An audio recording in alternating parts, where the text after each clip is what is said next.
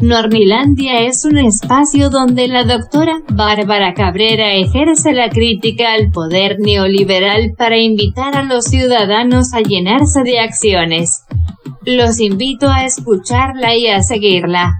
Entre letras, con su café y a un tweet de distancia la encuentran como arroba guion bajo Bárbara Cabrera. La escuchamos doctora en acción. Por el bien de todos primero los pobres.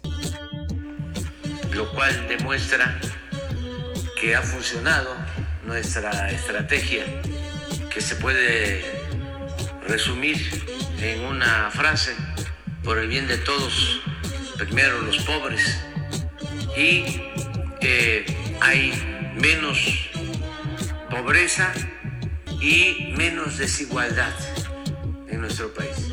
Esto es un gran logro Creo que ese es el objetivo principal de cualquier gobierno, lograr la justicia y la felicidad del pueblo. Y por eso estoy muy contento. Así lo dijo el presidente Andrés Manuel López Obrador en la mañanera del 11 de agosto de 2023. Recientemente se ha dado a conocer uno de los estudios más esperados tanto por quienes estamos del lado de la transformación como por los detractores, que se frotan las manos para que a México le vaya mal.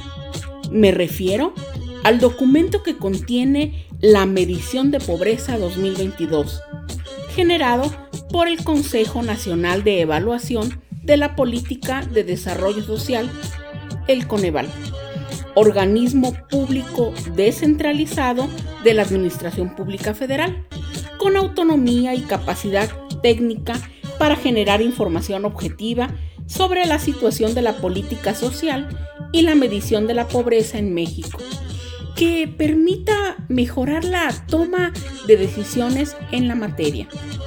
Sobre el particular, debe saberse que conforme a los artículos 36 y 37 de la Ley General de Desarrollo Social, el Coneval deberá realizar la medición multidimensional de pobreza con una peridiosidad mínima de cada dos años a nivel nacional y por entidad federativa.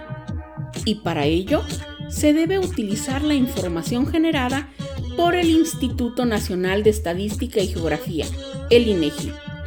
De esta manera, el Coneval retoma la información de la Encuesta Nacional de Ingresos y Gastos de los Hogares del INEGI como fuente de información para medir la pobreza multidimensional a este nivel de desagregación.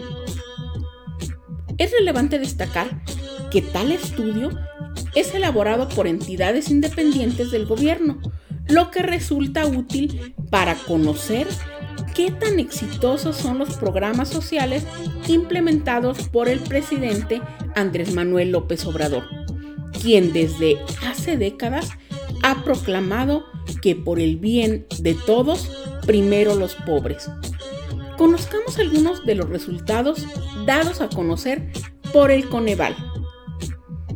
El periodo de análisis abarca de 2018 a 2022, lo cual permite tomar en cuenta las implicaciones económicas y sociales de la pandemia provocada por el virus SARS-CoV-2, conocido habitualmente como COVID-19.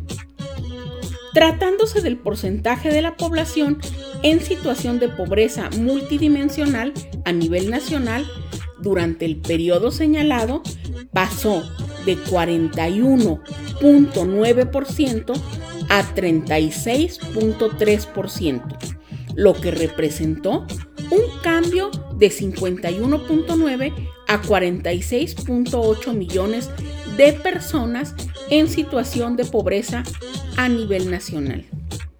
En otras palabras, entre 2018 y 2022 hubo una reducción histórica de la pobreza en México.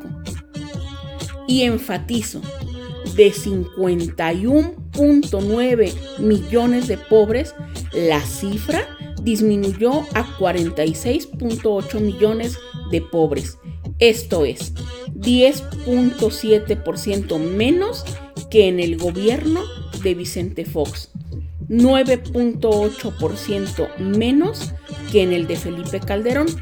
Y 6.9% menos que en el de Enrique Peña Nieto. En tanto, la diferencia salarial entre los más ricos y los más pobres bajó a 15 veces, es decir, más de 20 veces comparado con el sexenio de Felipe Calderón.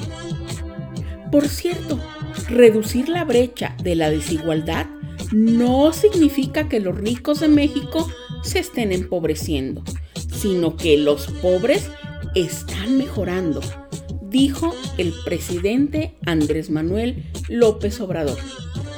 Esto se demuestra al saber que entre 2020 a 2022 el sector de mayores ingresos de la población incrementó sus ganancias un 7.8%. Si notan la diferencia entre el dañino sistema neoliberal y el estado de bienestar. Y aunque, como dice el Coneval, dicho informe no tiene como objetivo calificar la efectividad de los programas, acciones e intervenciones gubernamentales, sino identificar los avances en materia social, a la par que hace posible distinguir los retos de políticas públicas para conquistar el anhelado estado de bienestar. La valoración nos corresponde a nosotros y en efecto, la implementación de una forma distinta de gobernar que significa dar rumbo al país por parte del presidente López Obrador funcionó. Se han sentado las bases del humanismo mexicano, que implica una economía moral y, por ende, es preciso dar continuidad a la cuarta transformación para consolidar el rumbo.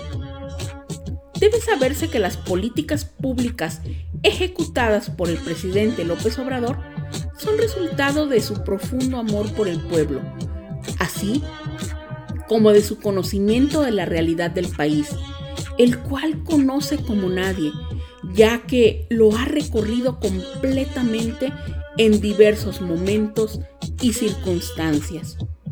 Baste recordar cómo desde su libro Un proyecto alternativo de nación, que data del año 2004, uno de los 20 postulados, el séptimo para ser precisa, comienza diciendo, y cito textual, como punto de partida, sostenemos que el país no será viable si persiste la enorme desigualdad. Es un imperativo ético, pero no solo eso. Sin justicia no hay garantía de seguridad, ni tranquilidad, ni de paz social. Nadie, ni siquiera los más prósperos, por la lógica más elemental, podría dejar de considerar esta realidad lacerante. La pobreza no solo debe darnos vergüenza, sino que debe preocuparnos a todos.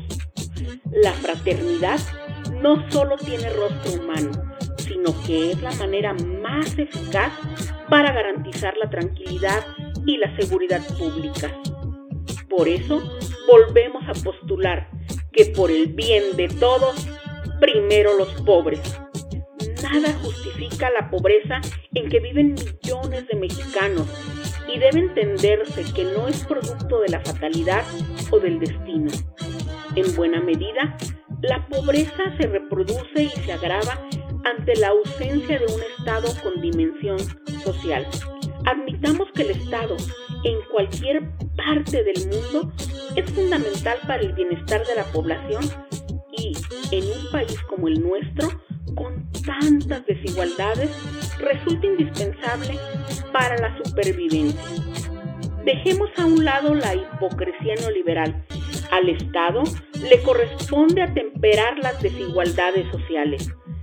No es posible seguir desplazando a la justicia social de la agenda de gobierno. no es jugar limpio utilizar al Estado para defender intereses particulares y procurar desvanecerlo cuando se trata del beneficio de las mayorías. El Estado debe alentar con decisión el desarrollo social en dos vertientes. Por un lado, impulsar el crecimiento económico y la creación de empleos para mejorar los ingresos de la gente. Ello redundaría en mejor educación, salud y calidad de vida en, general.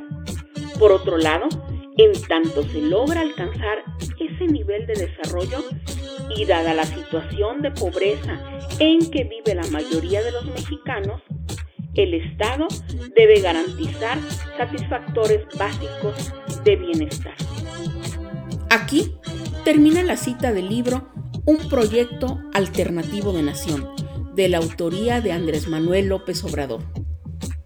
Asociado a ello, en uno de sus libros más recientes, del año 2019, llamado Hacia una economía moral, ya como presidente de México, Andrés Manuel refrenda su compromiso con los más desfavorecidos y nuevamente cito textual.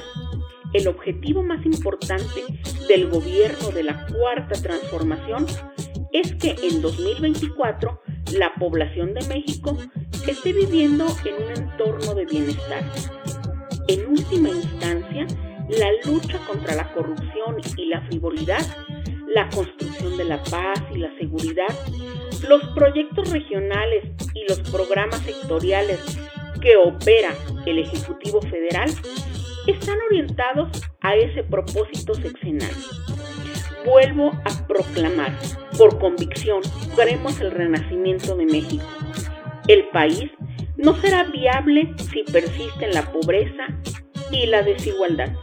Las palabras de López Obrador son claras, congruentes y contundentes. Y como bien lo afirma, su epítome la encontramos en ocho palabras, que es preciso no perder de vista. Por el bien de todos, primero los pobres. Los convoco a que sigamos en el camino de la transformación para alcanzar el estado de bienestar, enarbolado por la cuarta transformación de la vida pública de México. Es todo por hoy. Hasta la próxima, Nornilandia. Los invito a intercambiar puntos de vista acerca de estos temas. La encuentran entre letras, con su café y a un tweet de distancia como arroba guion bajo Bárbara Cabrera.